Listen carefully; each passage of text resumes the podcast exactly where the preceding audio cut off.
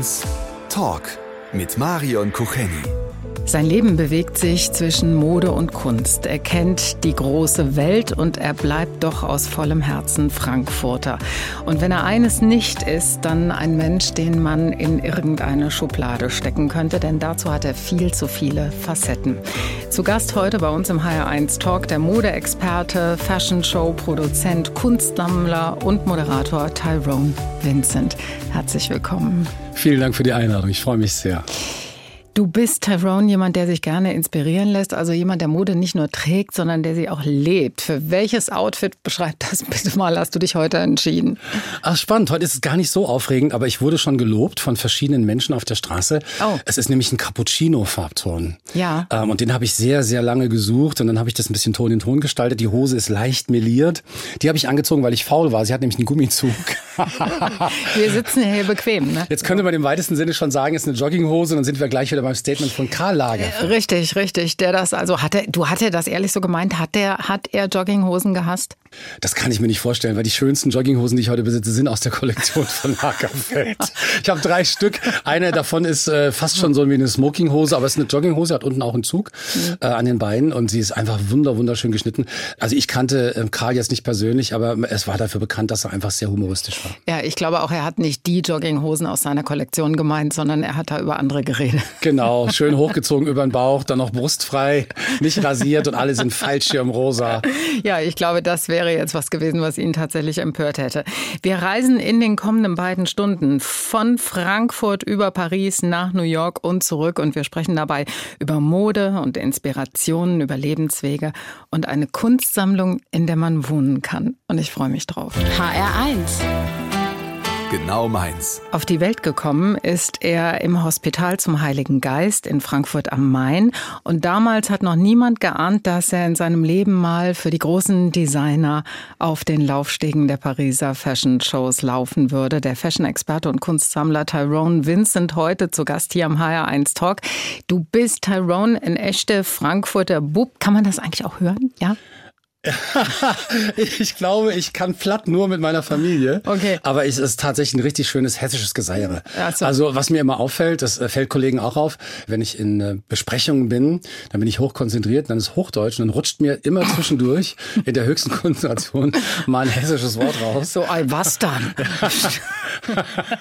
das ist echt bemerkenswert. Ja. Da ärgere ich mich hinterher selber, weil manchmal rutscht es halt einfach durch. Aber ich bin tatsächlich Hesse mit Herz. Ja, aber ist auch schön eigentlich, ja, ne, wenn man sich irgendwie so verorten kann. Ich habe auch das Gefühl, der hessische Dialekt und die Hessen an sich sind so sehr gemocht. Also es gibt so ein paar Bundesländer, die sind nicht so, die kommen nicht draußen so gut an, aber die Hessen sind eigentlich überall das dabei. Frankfurter, jetzt müssen wir wieder sagen, damit die Nordhessen sich nicht benachteiligt ja, fühlen, hier das Südhessische, das Frankfurter Gebabbel eigentlich. Wie war deine Kindheit in Frankfurt? Wie müssen wir uns das vorstellen? Die Kindheit war nicht in Frankfurt, sondern ich wurde relativ, ich bin Adoptivkind, äh, wurde relativ früh adoptiert mit zwei Jahren und dann ging es direkt aufs Land. Hm. Und da habe ich eine behütete, gute Kindheit äh, verbracht äh, mit bemerkenswerten Pflegeeltern. Und das hat mich natürlich ein bisschen geprägt, was die Erziehung angeht, was Selbstbewusstsein angeht, was das äh, über sich nachdenken angeht. Als es an die Berufswahl ging, da wollten deine Adoptiveltern, dass du ähm, ja was mit Naturwissenschaften machst. Du solltest äh, eine Ausbildung machen. Es ist dann der Produktionsverfahrenstechniker geworden wow. in Darmstadt. Ja. Ähm, warum sowas? Kann ich mir auch nicht erklären. Ich bin ja nach Hause gekommen. Ich habe bis heute einen sehr, sehr, sehr, sehr grünen Daumen. Und mein Traumberuf, das ist es auch immer noch, meine Hoffnung ist, dass ich dann später mal ein Schrebergärtchen oder irgendwas habe, okay. äh, ist immer noch Gärtner. Und das lebe ich bis heute auch im Privaten. Aber mein Vater mochte das nicht. Meine Mutter auch nicht. Waren beide keine Fans von dem Beruf. Und sie haben gesagt, du lernst was Richtiges. Und was Richtiges war halt dann irgendwas mit, keine Ahnung, Vertrag und große Firma. Mhm. Und so bin ich dann in Darmstadt gelandet, habe meine Ausbildung dazu zum Verfahrenstechniker gemacht bei Emanuel Merck. Hat dir das irgendwann in deinem Leben nochmal irgendwie geholfen? Dass du das bist und kannst? Nee. also ich weiß gar nicht, was wir machen. Also wenn man jetzt über Breaking Bad nachdenkt, ich könnte wahrscheinlich hervorragend Drogen produzieren. Aber okay, okay, das, nee, lass das, mal, lass mal. Das, das, ist natürlich nicht mein Interesse, aber es ist ein chemischer Beruf mit der Entwicklung von Verfahren zur Produktion von chemischen Substanzen. Und was bemerkenswert ist, dieser Beruf hat eine Renaissance erlebt in Zeichen der Impfstoffproduktion. Ja, guck mal. Also ich hätte tatsächlich, ich habe auch Angebote bekommen, weil ich tatsächlich fertig ausgebildet bin. Ich habe einen sogenannten Gesellenbrief, wie man es schon sagt, von der IHK. Also ich hätte da anfangen können, weil die haben heute noch gesucht. Ganz verrückt. Und nach der Ausbildung war dann alles gut, dann waren die Eltern zufrieden und wie sich Tyrone dann aufgemacht hat in die große Pariser Modewelt, darüber reden wir gleich hier im HR1 Talk. Nach der Ausbildung zum Produktionsverfahrenstechniker nach Paris, um dort in die große Welt der Mode einzutauchen, das ist ein ziemliches Wagnis, vor allem für einen noch sehr jungen Menschen. Aber Tyrone Vincent ist dieses Wagnis eingegangen und er hatte damit Erfolg. Warum wolltest du ausgerechnet nach Paris? Ich wollte gar nicht so nach Paris, sondern es hat, es gibt einen Umweg. Ja. Ich hatte die Ausbildung fertig und dann habe ich das Angebot bekommen. Damals gab es noch große Fashion-Touren.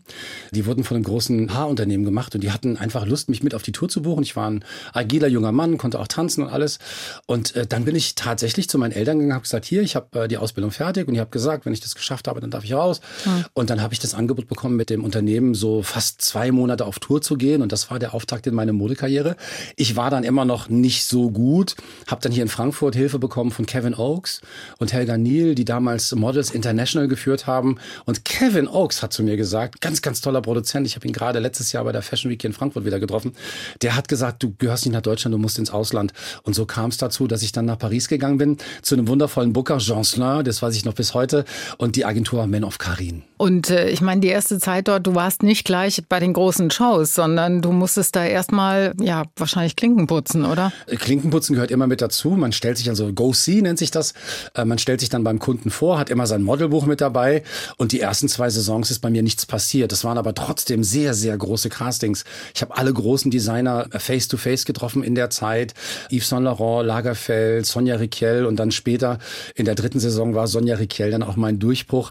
Äh, es war die erste, die mich damals gebucht hat. Aber ich war mit den Großen unterwegs damals, die großen ja. erfolgreichen Models. Alex Lundquist, äh, Cameron, der in der Zeit Madonna damals gedatet hat. Und mit denen bin ich durch Paris gezogen von Casting zu Casting. Am Tag immer so zwischen 16 und 18 Stück. Das ist ein Knochenjob. Ja, das glaube ich. Du hast gerade schon gesagt, du hast wirklich für die Großen gemodelt. Und ähm, wie ist das? Ist das Stress? Ist das Hektik? Ist das Haifischbecken? Oder ist das ganz anders, als wir uns das vielleicht vorstellen? Für die Männer ist es immer anders. Das ist auch bis heute noch. Die Konkurrenz bei Frauen ist größer.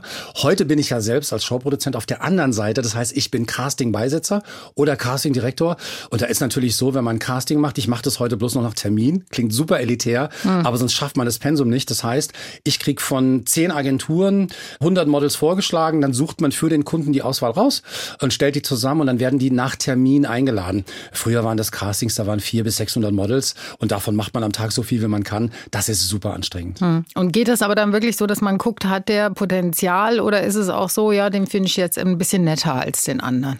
Ähm, was beim Casting in Erinnerung bleibt, ist, wie einprägsam jemand ist. Ich mhm. kann den jungen Models äh, und wenn jemand zuhört, ähm, auch der eine Tochter hat oder einen Sohn, die modeln möchten, es ist ein toller Beruf, wenn ich mir neben dem Studium vielleicht schon meine erste Eigentumswohnung verdienen will. Dazu brauche ich wirklich tolles Talent und da kann man viel bewegen, aber es ist tatsächlich ein wirklicher Job. Das hm. darf man nicht vergessen. Models mit dunkler Hautfarbe. Du warst ein Model mit dunkler Hautfarbe. Bin ich immer noch? Ja, bist du immer noch? ich bin kein Model mehr, aber ich habe noch dunkle Hautfarbe. das hast du. Ähm, war das denn damals in den 80ern irgendwie schwieriger oder einfacher als heute? Viel schwieriger. Uns gab es nicht. Also diese Renaissance der Farbe, da war Yves Saint Laurent einer der ersten, die schon angefangen hatten, Farbe zu buchen. Da haben wir über das Thema, über Political Correctness noch gar nicht gesprochen, weil seine Inspirationsquellen andere waren. Er hat sich von Nordafrika inspirieren lassen und für ihn in seinem Kopf war das dann automatisch, es waren maurische Muster, es waren äh, marokkanische Farben und dann hat er sich natürlich auch die Models dazu gebucht. Und wie gesagt, Sonja Riquel war auch eine, eine der großen Coutureure ähm, in Paris, die auch keine Sorge und Angst hat. Die hat auch tatsächlich nach Gefühl besetzt. Und so bin ich in diese erste Show reingerutscht. Mhm. Aber es war damals mhm. ganz, ganz schwer, in einem Casting nicht weggeschickt zu werden. Also man muss sich vorstellen, man kommt rein, äh, man sieht die Hautfarbe und die sagen nein, danke. Weil man doch Vorurteile hatte oder weil das einfach nicht in die Kollektion und in die Vorstellung passt? Es war nicht visualisiert, also hat es nicht existiert. Und wer es in Paris geschafft hat, der schafft es auch in New York. Das war nämlich die nächste Station im schillernden Berufsleben von Tyrone Vincent und seine Zeit im Big Apple ist unser Thema gleich hier im HR1 Talk. HR1 Talk. Mit Marion Kucheni und dem Fashion Show Produzenten, Model und Kunstsammler Tyrone Vincent aus Frankfurt, der auch ein ausgebildeter Tänzer ist. Es klang heute schon kurz an. Tyrone, in welchem Fach?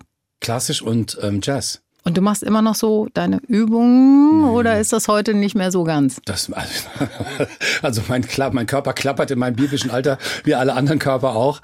Also Tänzer ist mein ganzes Leben. Das nervt auch alle meine Kollegen, wenn wir mal ausgehen und wirklich zum Tanzen gehen in den Club oder sowas. Okay, weil du sofort loslegst. Bewegung ja. ist, ist, ich habe immer noch eine andere Bewegungsform wie hm. viele andere Menschen. Aber beruflich zu tanzen, das hört man in der Regel so ab 30, 35 spätestens auf. Das ist wie bei äh, Profifußballern. Hm. Es ist ein Hochleistungssport und äh, ich konnte meine Knie und meine Hüfte retten. Ich kenne viele meiner Kollegen, die einfach im fortgeschrittenen Alter, da ey, fällt mir jetzt gerade ein toller Kollege aus Frankfurt an, Donald auch, die einfach nicht mehr gehen können. Die brauchen tatsächlich auch Krücken und sowas. Ne? Also das ist mir erspart geblieben. Wie sehr hat dir das eigentlich auf dem Laufsteg geholfen? Gar nicht. Warum? Also ich habe eine, das weiß ich nicht. Ich hatte schon immer eine sehr, sehr eigene Form der Bewegung. Das ist bis heute so, auch weil ich ja auf der anderen Seite bin bei der Produktion. Dann muss ich ja beobachten, wie Menschen sich bewegen. Aber ich bin nicht in der Haltung anders geworden. Ich war schon immer so ein Sonnenscheinkind und bin immer besonders agil gewesen. Ich glaube, das Tanzen ist, wie viele andere meiner Sachen im Leben, einfach eher Beschäftigung. Ich bin hyperaktives Kind gewesen. Kann man eigentlich ohne besonderes Rhythmusgefühl ein gutes Model sein? Weil man einfach nur lernt, wie man gerade ausläuft? ich behaupte, Geht das? Ich behaupte nein. Und gerade auslaufen ist es ja nicht. Wir verkaufen, wenn wir auf dem Laufsteg sind, Träume. Mhm. Ein Model hat die Aufgabe, diesen Traum zu füllen. Das ist ganz wichtig, dass man das versteht. Suzanne Vega, Tom Steiner und eine Erinnerung an Amerika, wo du lange bzw. immer wieder gelebt hast. Und darüber reden wir gleich.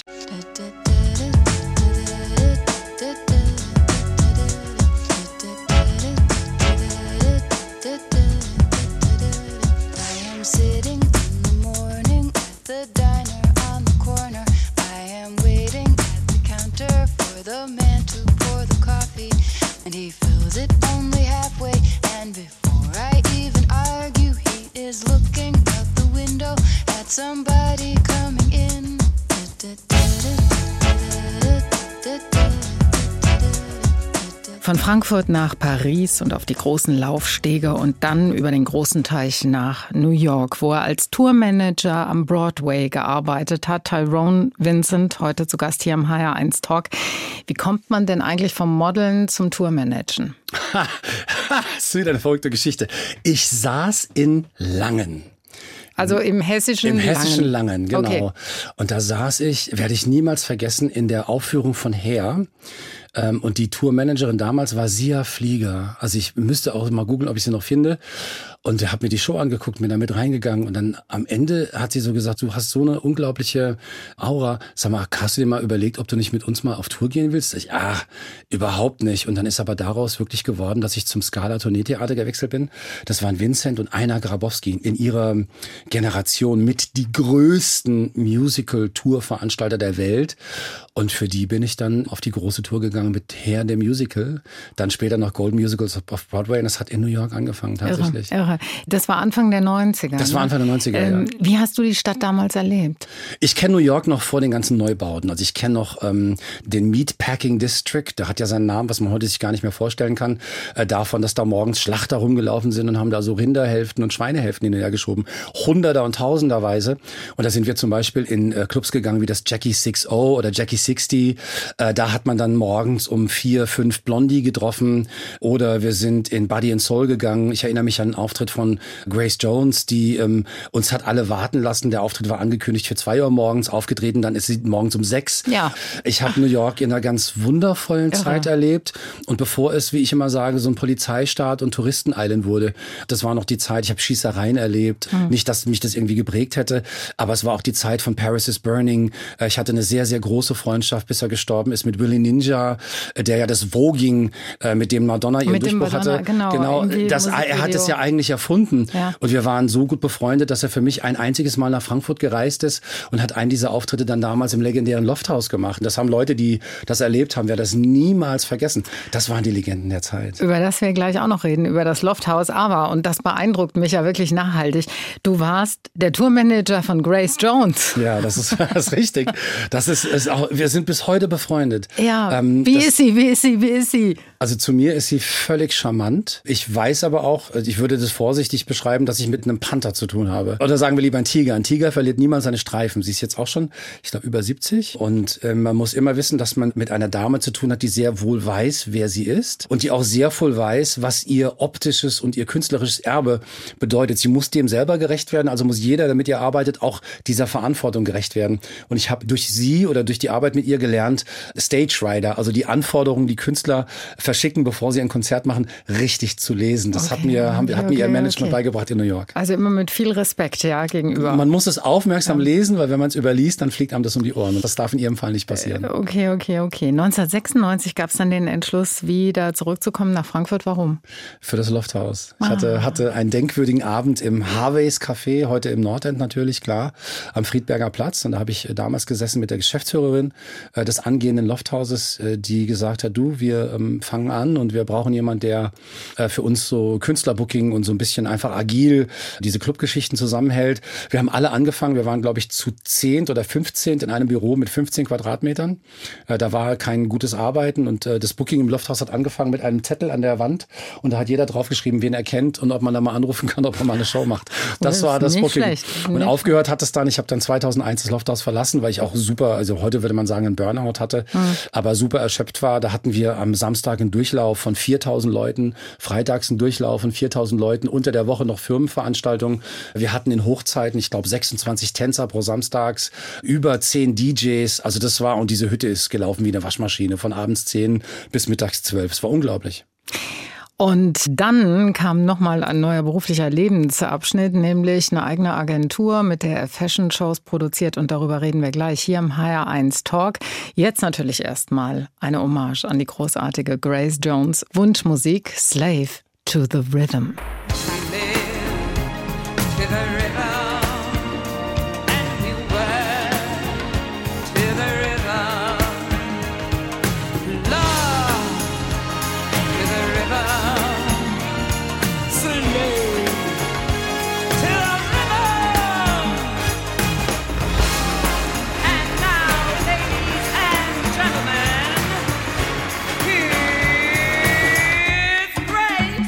Früher ist er als Model für sie gelaufen, heute produziert er sie selbst. Tyrone Vincent sorgt dafür, dass Fashion-Shows perfekt über die Bühne gehen und dass sie zu dem werden, was uns so an ihnen fasziniert, zu einem glamourösen und inspirierenden Ereignis. Was, Tyrone, braucht es für eine gute Fashion-Show? Vor allem. Wow, das, sind, das ist eine schwere Frage. Man braucht Gefühl. Das hört sich super flach an, wenn man das so sagt. Aber als Produzent ist man ja nicht, wie viele das glauben, für die Choreografie verantwortlich, sondern man baut die Bühnen. Man sitzt mit Menschen, die wundervolle Kollektionen entwickeln, zusammen und versucht, dieses Gefühl einzufangen. Und wenn der Designer sagt, wir müssen eine Kirche nachbauen, muss ich verstehen, wie sakrales Licht funktioniert, ohne Beleuchtung, welche Lichttemperatur, was ist eine Bewegungsdynamik, was sind Transitions, also eine Transition, wie sich Models auf der Bühne verschieben, wenn das große Gruppen sind und die größten Modelproduktionen, da hat man 180, 200 Models also man braucht so einen 360-Grad-Blick für jedes Detail. Das ist ganz wichtig, weil man ist eigentlich der Kopf der Show. Und man stellt sich oft gar nicht vor, wie viel Arbeit dahinter steckt, damit es nachher alles so mühelos aussieht. Ne? Es soll ja so aussehen, als wäre das alles aus einem Guss. Die Leute dürfen nicht merken, dass das Arbeit ja, ist. Ne? Ja. Aber wie gesagt, wir haben vorhin drüber gesprochen, es ist diese, die Inspiration ist immer einen Traum oder ein Gefühl zum Leben zu erwecken und dass sich derjenige, der das beobachtet, auch da hineinversetzen kann, dass der mitträumen kann. Und das gelingt tatsächlich nur, wenn es keine störenden Elemente gibt, also alles in Perfektion funktioniert. Mhm. Ist es eigentlich egal, wo bzw. in welcher Stadt man solche Shows produziert oder muss man das immer auch mitdenken? Man muss das mitdenken. Ich habe verschiedene Herausforderungen erlebt in meinem Leben. Ich glaube, es gibt so zwei emotionale. Also die eine ist emotional, die andere ist technisch. Die technische Herausforderung war, ich war in Paris und äh, wir haben auf dem Champs-Élysées im Daimler damals noch, Daimler Showrooms, eine der größten Adressen vor Ort. Da kann man einen Stein hoch zum Arc de Triomphe werfen. Da haben wir produziert und uns allen war nicht bewusst, dass es ganz feste Zufahrtszeiten gibt für den Champs-Élysées. Hm. Das ist so drakonisch reguliert. Das war das Erste, worüber wir gefallen sind. Und dann gab es noch diese Regulation, dass man einen Elektriker braucht, der einer Unit angehört, die da arbeiten darf. Und die müssen das freischalten. Und da haben wir, glaube ich, an dem Tag Wartezeit verloren. Das ist wie so ein Fürstentum von Elektrikern. Der kam dann irgendwie sechs Stunden später und dann hatten wir, glaube ich, eine Stunde vor der Show hatten wir endlich Strom. Also das war bemerkenswert. Und emotional, am emotionalsten war es, wie ich in Tokio produziert habe und dann auf der Straße stand. Ich bin Hauptschüler, Arbeiterkind, Mutter Mutter war Krankenschwester, Vater Kfz-Mechaniker. Und da habe ich das erste Mal verstanden, was mein Leben mit mir macht. Ich habe in Tokio äh, in Shinjuku gestanden und habe gedacht, es darf nicht wahr sein, wie weit du einfach per Pedes mit den Füßen gekommen bist in diesem Beruf. Das war dann schon 30 Jahre später. Das ist aber ein gutes Gefühl, oder? Es hat, ist überwältigend, weil man ja selber diese, ich weiß, dass viele Kollegen immer so Leute auch ermuntern, sagen, du kannst es, du schaffst es. Aber wenn man selber diesen Weg geht, dann ist man beschäftigt mit dem Weg und man zweifelt mehr, als dass man glaubt, dass man es schafft. Also, das, ich weiß nicht, wie es den Zuhörern geht, aber diese großen Projekte sind immer von sehr viel Zweifeln und ist es der richtige Weg? Ist es die richtige Lösung? Ist es die richtige Entscheidung geprägt? Und das geht mir bis heute so. Ich wache ja nicht morgens jubelnd auf und sage, yay, I'm the greatest. oh, ich kenne aber auch Menschen, die tun yes, auch das. We can. ja, aber ich bin dann da ein bescheidener Bub und äh, nehme mich nicht als das Maß aller Dinge, mhm. sondern mhm. ist, Teamarbeit heißt, ich frage Menschen im Team, ist das eine Entscheidung, die ich gefällt habe, als Leader ein solches Team, die alle mittragen, weil sie sagen, das ist die richtige Entscheidung. Also anders geht es gar nicht. Immer ein Team-Effort. Du machst diese Shows ja in Berlin, machst ja auch in Frankfurt. Was ist denn der Hauptunterschied zwischen beiden Städten? In Frankfurt kann ich schneller produzieren, weil die Leute mehr Respekt vor mir haben. Hey, okay. in, Berlin, in, Berlin, in Berlin brauche ich mehr Meetings, bis ich dann erklärt habe, in welche Richtung es gehen soll. Aber ich produziere in beiden Städten gern. Ich habe in beiden Städten ein kleines Zuhause und es funktioniert hervorragend. Dann sage ich jetzt, es ist der Frankfurter Fashion Show Produzent und Kunstsammler Tyrone Vincent im HR1 Talk, den Sie wie immer nachhören können in der ARD Audiothek. HR1 Talk. Wenn man ihn fragt, wie er sich selbst beschreiben würde, dann fällt dabei manchmal auch die Bezeichnung Nachtbürgermeister. Tyrone Vincent, Fashion Show Experte, Kunstsammler, Model und Tänzer. Das bist du alles schon, was ich gerade aufgezählt habe. Warum auch noch Nachtbürgermeister? Ach, ähm, das ist stammt aus der Zeit, wo ich viel viel aktiver im Nachtleben war und es tatsächlich in Frankfurt immer ganz wichtig ist, dass diese funktionierende Szene aus Bars, Restaurants, Clubs wirklich jemand braucht, der, glaube ich, in die Stadt reinträgt, dass das ein Wirtschaftszweig ist und dass da nicht nur gefeiert wird, sondern dass da viele Menschen beschäftigt sind, die sehr viel Liebe, sehr viel Know-how und sehr viel Wissen in so einen Berufszweig investieren. Und das ist, glaube ich, ganz wichtig. Haben wir immer noch nicht auf dem Schirm. Mhm. Das wird in anderen Städten, ne, wo man hinfährt. Berlin fährt man zum Feiern. Nach London fährt man übers Wochenende. Äh, nach Paris auch. Amsterdam sowieso. Aber dass Frankfurt tatsächlich genauso anziehend ist, was das Nachtleben angeht. Kann man das, auch feiern. Das ja. muss man tatsächlich noch verstehen und, glaube ich, mhm. auch mehr moderieren. Mhm. Du warst in den 90ern ja, hast du schon erzählt, ne? Du warst im Lofthaus unterwegs in der Hanauer Landstraße und im Monza, das waren zwei oh, an, ja. angesagte Clubs. Bist du denn ein Nachtmensch eigentlich? Bist du das? Das kann ich nicht beantworten. Was meine Freunde an mir hassen, ich kann jederzeit einschlafen. Das ist nicht an Tageszeiten gebunden. Ist ja ein Segen. Ich bin, bin jemand, der tatsächlich nur Wasser trinkt, wenn er feiern geht äh, und auch sonst sehr asketisch lebt. Und ich brauche wirklich eine gute Musik und tolle Leute. Eben, weißt du, lustig kommt ja aus dem Herzen. Das kommt ja nicht immer unbedingt von reichlichem Alkoholgenuss. Ne? Wir beide füllen jetzt gleich den HR1 Fragebogen aus bei hellem Tageslicht und ich bin sehr gespannt. Der HR1 Talk am Sonntag, heute mit einem echten Frankfurter Bub, Tyrone Vincent, der viel in der Welt unterwegs ist, der aber immer wieder gerne an den Main zurückkommt. Was vermisst du eigentlich am meisten, wenn du nicht zu Hause bist? Das ist eine schwierige Frage. Ich bin so, bin Wassermann. Hm. Ich bin nicht an Örtlichkeiten gebunden, sondern ich kann überall so ein Gefühl von Heimat und Zuhause generieren. Aber ich bin so lange in Frankfurt zu Hause, dass mir einfach die Energie der Stadt fehlt tatsächlich. Hm. Ich komme auch gerne wieder zurück. Ja, das ist schön. Eigentlich die Energie der Stadt ist ein schönes Bild. Wir beide füllen jetzt unseren HR1 Fragebogen aus. Das geht so, ich gebe einen Halbsatz vor und du ergänzt. Ja? Ich probiere das. Okay, geht los. Mein schönstes Privileg als Modeexperte ist, dass ich Mode nicht brauche, um mich zu definieren. Mich bringt's auf die Palme, wenn Menschen nicht verständnisvoll und nachgeblich sind. Ein halbes Pfund Butter kostet 1,49 Euro. Mein äh, größter modischer Fehltritt. Strumpfhosen. Welche Farbe? Schwarz, blickdicht. Ja, das geht ja noch. Mein verrücktestes Outfit. Japanischer Anzug, rot in der Grundfarbe, gold bestickt mit Drachen, dazu Geta-Schuhe, das sind so Holzklötze mit noch mehr Holzklötzchen und dazu eine Faunkrone mit jeder Menge Geklimper. Zu welchem Anlass hast du das getragen? Verschiedentlich. Hm. Der schönste Platz in Frankfurt ist für mich. Im Palmgarten, im alten Palmenhaus, oben über dem Wasserfall. Da lese ich meine Bücher. Bereut habe ich. Nichts. Das Schwierige an der Demokratie ist. Eine andere Meinung zu respektieren. Ich möchte gern mal einen Abend verbringen mit. Dem Papst. Was würdest du ihn fragen wollen? Alles. Ich möchte seine Ansichten haben. Der Papst ist ja einmal ein Amt und einmal ein Mensch. Und da ich äh, römisch-katholisch erzogen bin, würde mich interessieren, wie er diesen Spagat hinbekommt zwischen seiner persönlichen Meinung und zwischen der Meinung seiner Instanz. Mode und Kunst gehören zusammen, weil beides wundervolle Themen sind, die Menschen helfen, sich zu ihrem vollen Potenzial zu entfalten. Zufrieden bin ich erst, wenn. Ich bin zufrieden. Ich habe Angst vor. Ich habe keine Angst. In meinem Bücherschrank unten rechts steht. Ein Buch, der eine Übersicht darstellt zum Volk der Momuje. Und das ist ein afrikanisches Volk. Und die machen ganz wundervolle Skulpturen. Beeindruckend. Du kennst dich gut in deinem Bücherschrank aus. Ich, ich kenne mich in meinem Leben aus. das letzte, was ich geklaut habe, war. Ich habe, ich glaube nicht. Ich habe noch nie was geklaut. Ich glaube, ich bin komme aus einer Familie, da ist Klauen ist, das wird nicht anerzogen. Ich weiß, dass manchmal sagen wir so, steck ein oder nimm mit oder mhm, sowas, mhm. aber das ist mir fremd, das kann ich nicht. Punkt. Der HR1 Fragebogen, ausgefüllt vom Fashion Show Produzenten und Kunstsammler Tyrone Vincent. Dankeschön. Er lebt mitten im Frankfurt in einer kleinen Wohnung, drei Zimmer, Küche, Bad zur Miete. Das klingt alles soweit ganz unspektakulär, aber das ist es nicht. Denn die Wohnung von Tyrone Vincent, die ist voller Kunst. Eine Sammlung, in der er lebt und die man sich auch anschauen kann.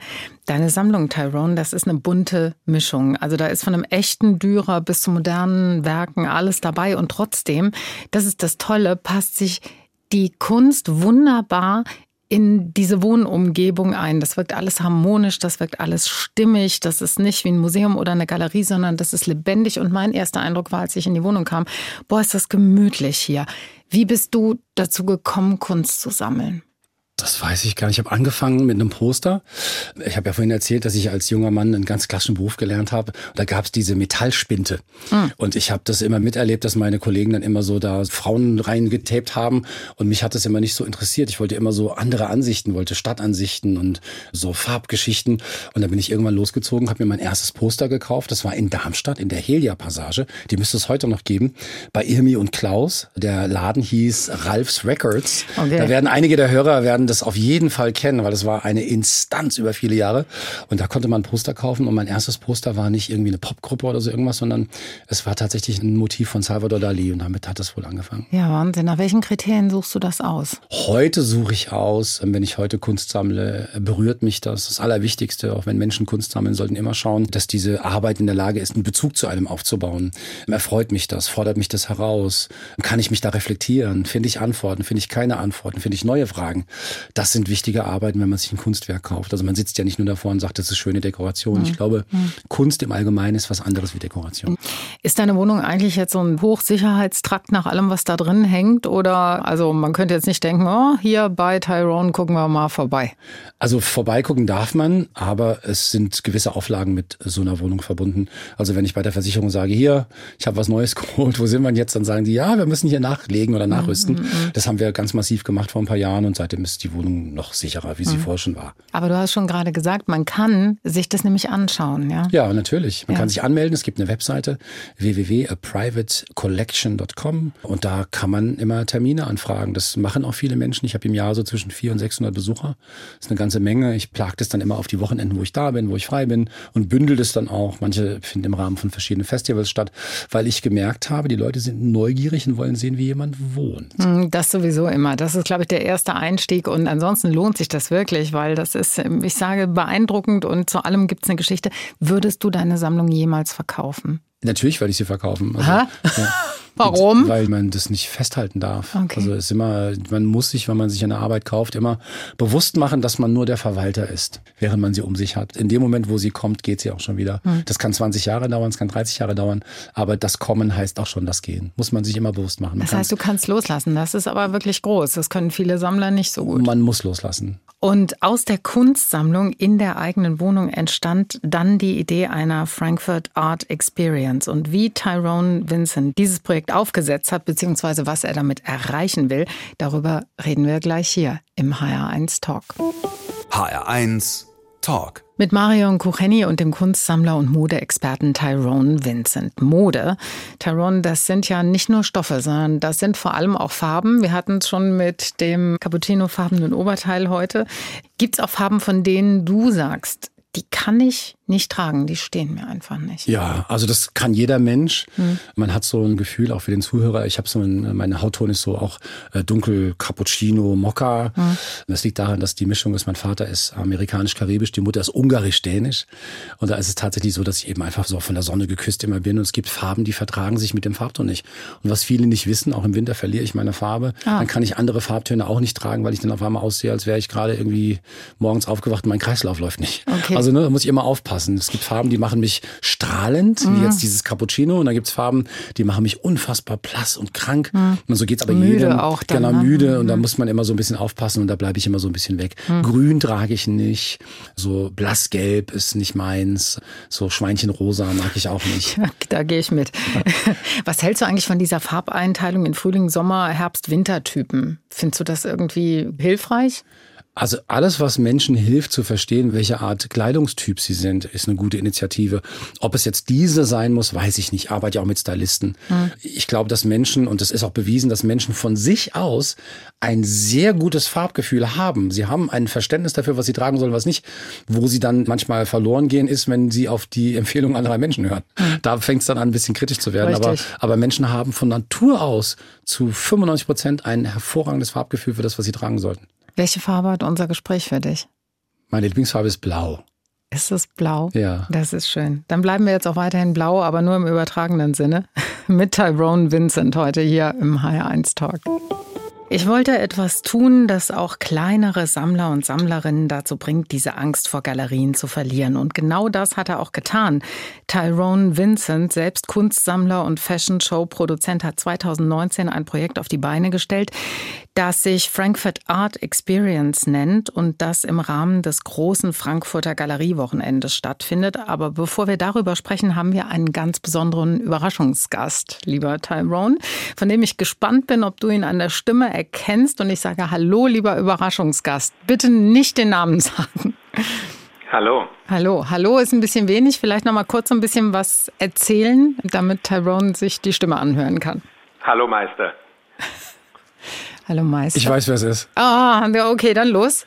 Leumi Brautmann. Ja, ah, cool, sehr, sehr cool. Leumi Brautmann, zuständig für den Bereich Kommunikation des Urban Media Projekts. Leumi, was für ein Projekt ist das?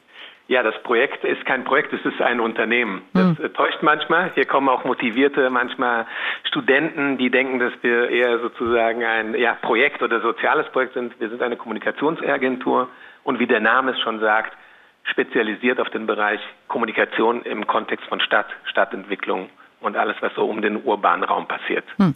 Und wie ist jetzt die Verbindung zur Frankfurt Art Experience? Also wie seid ihr beide zusammengekommen?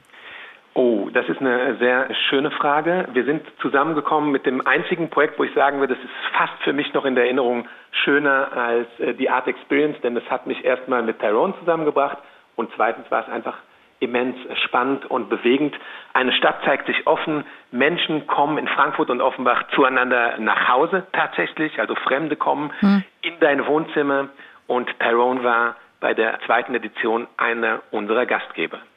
Und du hast Menschen dann da, Tyrone, in deine Wohnung gelassen, ja? War ja. das so? Ja. Also was man jetzt nicht sehen kann, äh, seit ich weiß, dass es Leume ist, ich kann nur noch lächeln. Das ja, fällt das dir auf. Ist das so. ist ein, ist ein Herzgefühl, weil es natürlich, es sind wundervolle Kollegen, ohne die diese Ideen einfach nicht entstehen könnten und auch nicht Flügel bekommen und auch nicht gehen lernen. Und wir haben an dem Wochenende, es war eine Stadt zeigt sich offen, haben wir gesagt, machen wir. Ich hatte, wurde empfohlen über das Land Hessen, die gesagt haben, hier, du bist doch eh durchgeknallt, das ist ein Thema für dich. Und dann haben wir so einen Termin mal irgendwie probiert und dann wurden aus einem zwei, aus zwei wurden drei, dann waren es sechs an einem Tag, mhm. dann waren sieben am anderen und rucki war das Wochenende ausgebucht. Meine Nachbarn musste ich vorwarnen, dann irgendwie da 250, 300 Leute okay. durch die Wohnung geschleust über zwei Tage. Und das ist ja auch nicht selbstverständlich im Wohngebiet, dass dann mhm. ständig klingelt. Im Treppenhaus laufen Busladungen von Menschen hoch und runter. Und die sagen das, alle, wir möchten hier mal die Wohnung angucken. Das, das ja? muss man schon ein bisschen moderieren und es ja. hat hervorragend geklappt. Lomi, warum haben Menschen zwar diese Neugier, aber doch die Scheu vor Galerien und sich irgendwie Kunst anzugucken? Ja, ich glaube, das ist etwas, was die Kunst ja auch ausmacht. Also das ist ja so das allerhöchste Kulturgut, das wir haben, in Anführungsstrichen. Sie ist einfach da, weil sie da sein darf und sie strahlt ja auch ein Stück weit diese Hemmschwelle aus, sonst wäre sie ja auch keine Kunst. Und das finde ich eigentlich super interessant, auch an dem ganzen Approach, den wir mit Tyrone zusammenfahren. Wir bedienen einerseits sozusagen die hohen Kunstkreise, wir fliegen den Christie's-Chef ein, aber wir bringen auch die Normalsterblichen sozusagen in die spannendsten Galerien in der Stadt und nehmen ein Stück weit diese Hemmschwelle. Das klingt nach vielen weiteren wunderbaren Projekten. Leumi Brautmann, Mitbegründer des Urban Media Projekts Frankfurt und der Kunstsammler und Fashion-Experte Tyrone Vincent haben noch viel miteinander vor. Dankeschön, Leumi. Vielen Dank. Gerne. Kunst und Mode. Zwei Welten, die sich im Leben von Tyrone Vincent auf wunderbare Weise miteinander verwoben haben, genauso wie Paris, New York, Miami, Berlin und seine Heimatstadt Frankfurt. Bist du eigentlich, Tyrone, immer noch so gerne so viel unterwegs oder wächst mit den Jahren noch eher der Wunsch, zu Hause zu sein? Es wird weniger. Also ich merke das an mir selbst, dass ich nach 30 Jahren on the road, im Englischen also unterwegs sein, äh, merke, dass ich weniger machen möchte. Das heißt nicht, dass ich von heute auf morgen einfach aufhöre zu reisen, aber so extensiv, wie ich das früher gemacht habe, 200 Reisetage im Jahr und sowas, ich glaube, das möchte ich gar nicht mehr haben. Die Modewelt erlebt ja gerade einen großen Wandel unter dem Stichwort Nachhaltigkeit auch. Heißt das, die Zeit äh, dieser großen Kollektion Kollektionen und großen Fashion-Shows, die geht ihrem Ende entgegen oder wird das bleiben und nur anders werden? Ich glaube, dass diese Nachhaltigkeit bedeutet, dass wir uns diese Module, also diese Segmente im Modebereich ganz genau anschauen müssen. Was bedeutet es für ein Modehaus, ob es zehn Kollektionen macht, zwölf Kollektionen macht? Brauchen wir zehn Kollektionen? Reichen acht? Reichen vier? Reichen sechs? Wie müssen die produziert werden? Wann müssen die produziert werden? Werden wir in der Qualität wieder besser, dass die Dinge länger halten? Und wir das aber dann noch mehr bezahlen. Ne? Das ist das Nachhaltigste, was man überhaupt tun kann, sich ein mhm. Kleidungsstück zu kaufen, an dem man lange Freude hat. Das sind, glaube ich, die Themen, über die wir nachdenken müssen. Shows wird es immer geben, weil Menschen einfach diese emotionalen Erlebnisse auch suchen und den Austausch suchen. Aber die Art und Weise, was da drin steckt, als Content, als Inhalt, das ist spannend neu zu definieren. Was wünschst du dir für deine Projekte, für deine Sammlung und für die Frankfurt Art Experience? Also ich wünsche mir, dass die Frankfurt Art Experience diese Stadt noch lange begeistern kann, weil ich einfach in den Nachgesprächen merke, wie sehr sich die Menschen dafür begeistern können. Für mich selber äh, möglichst viel Kraft, möglichst viel Energie und möglichst viel Gesundheit, dass ich das, was gerade passiert, einfach möglichst lange genießen kann. Und ansonsten ganz klar, äh, ich bin Frankfurter von ganzem Herzen und mein sehnlichster Wunsch ist es, dass ich einfach bis ins hohe Alter hier in dieser Stadt bleiben kann. Lieber Tyrone, am Ende unseres Talks ist es üblich, dass unsere Gäste etwas auswendig aufsagen. Das kann ein Zitat sein, Gedicht, Lebensweisheit, Motto. Das ist ganz dir überlassen. Das ist eine große Herausforderung. Habe ich ein Lebensmotto? Ähm, nichts ist heute so schlecht, dass es morgen gut sein kann. Tyrone Vincent, es war mir eine große Freude. Vielen Dank. Und unseren HR1 Talk können Sie natürlich wie immer nochmal nachhören als Podcast zu finden auf hr1.de. Mein Name ist Marion Kucheni. Vielen Dank fürs Zuhören. Uns allen einen guten Sonntag. HR1, genau meins.